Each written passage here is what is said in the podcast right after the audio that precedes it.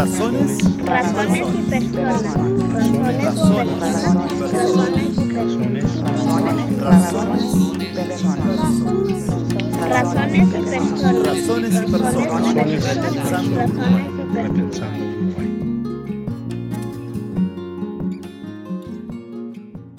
y El deterioro de la calidad del agua en Uruguay ha sido objeto de preocupación desde hace ya bastante tiempo. Los indicadores disponibles sugieren que no ha habido mejoras en los últimos años. De hecho, al menos hasta 2016, las concentraciones de fósforo total en todos los puntos de medición que publica Dinama rebasan el estándar de calidad establecido. Este podcast está basado en un artículo de Gioia Di Melo.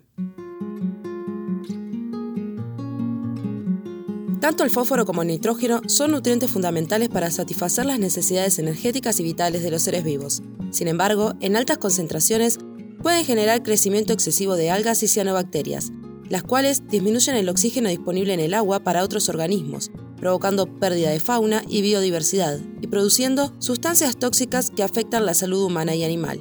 La mayoría de los cursos de agua en Uruguay sufren de elevada concentración de nutrientes en el agua superficial, en algunas cuencas, como la de Santa Lucía, la cual resalta por su relevancia en términos del abastecimiento de agua para el consumo humano, cerca del 80% de la contaminación por nutrientes proviene de fuentes difusas, es decir, contaminación por fuentes dispersas espacialmente sin un único punto de origen. Principalmente provienen de la utilización de fertilizantes y de la aplicación y generación de desechos líquidos y sólidos de animales en pastoreo. Según distintos investigadores, las subcuencas del río Santa Lucía que exhiben más aportes de fósforo son las que tienen mayor densidad de cultivos agrícolas y forrajeros, en tanto que para Uruguay en su conjunto, las actividades que destacan con mayores aportes son la horticultura y los cultivos de verano, por ejemplo, soja, maíz y sorgo. Se estima que aproximadamente entre 10 y 15% del fósforo que se aplica a los cultivos es absorbido. El fósforo restante se pierde en el ambiente y termina en los suelos o en cuerpos de agua superficial. Históricamente, el sistema tributario uruguayo ha otorgado diversos beneficios a las actividades agropecuarias,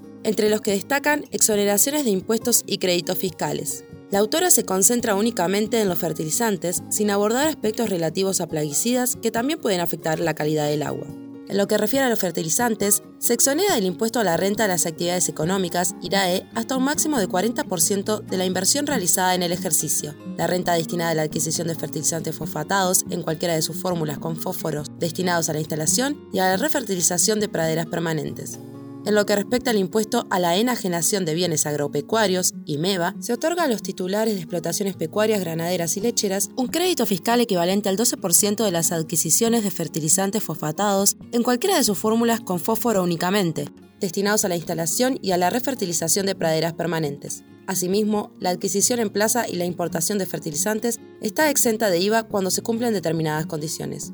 La cantidad de fertilizante utilizado por hectárea en Uruguay ha aumentado significativamente desde 2002, alcanzando un pico en 2013. Dicha evolución estaría asociada al comportamiento de los precios internacionales de los cereales. Si bien sería necesario realizar un análisis más minucioso, cabe preguntarse si no existe actualmente una sobreutilización de fertilizante. Un primer indicio es la elevada elasticidad precio de importaciones de fertilizantes en Uruguay que se estima cercana a 2, ante un incremento de 1% en el precio de los fertilizantes. Su adquisición se reduciría en casi 2%. Con el fin de preservar la calidad del agua, Uruguay ha optado por establecer medidas regulatorias. En muchos casos, estas medidas se enfocan exclusivamente en la cuenca de Santa Lucía. Si bien la política ambiental ha estado tradicionalmente dominada por la regulación, a nivel internacional se está observando un creciente uso de instrumentos económicos orientados a prevenir y mitigar el daño ambiental.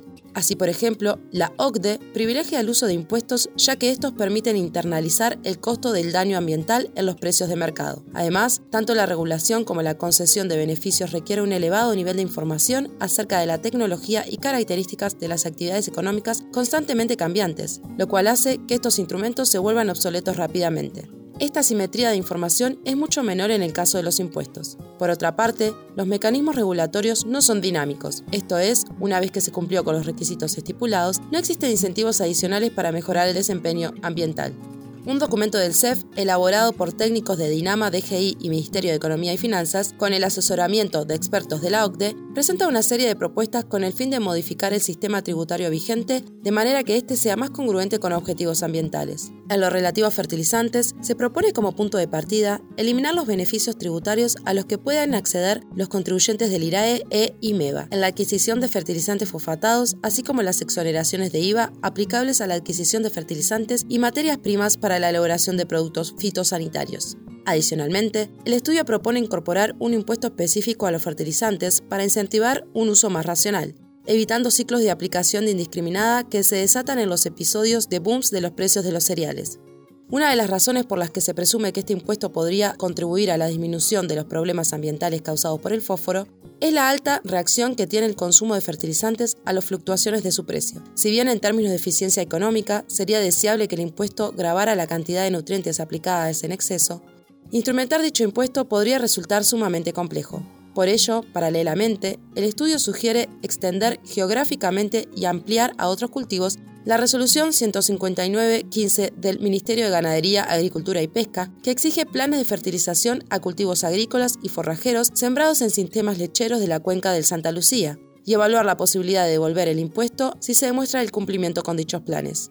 Revertir una situación de daño ambiental una vez que se alcanzan determinados niveles de deterioro es sumamente difícil. Como señalan algunos autores, aún ante la implementación generalizada de mejoras prácticas de manejo de suelos, es de esperar que la mejora en la calidad del agua sea lenta. Cabe preguntarse si la situación de la calidad del agua en Uruguay no reclama medidas a nivel del sistema tributario. Para ampliar esta información y conocer todas las fuentes en las que está basado este artículo, entra en razonesypersonas.com. Razones y Personas y todo el material que aparece publicado en este sitio tienen la licencia de atribución sin derivadas 3.0 de Creative Commons. Relatado y producido por Florencia Velasco, Universidad Católica del Uruguay.